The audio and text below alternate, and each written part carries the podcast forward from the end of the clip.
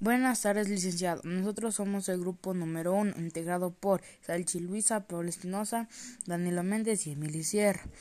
El tema, el papel de la mujer afrodescendiente frente a la sociedad ecuatoriana en el ámbito político, social y cultural.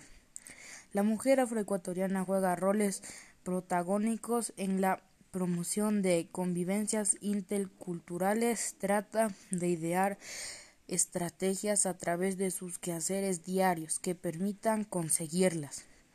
Apuntes y perspectivas de la mujer afrodescendiente en Latinoamérica. 24 gobiernos juegan un papel fundamental en este sentido como actores sociales y políticos en la lucha. Gracias.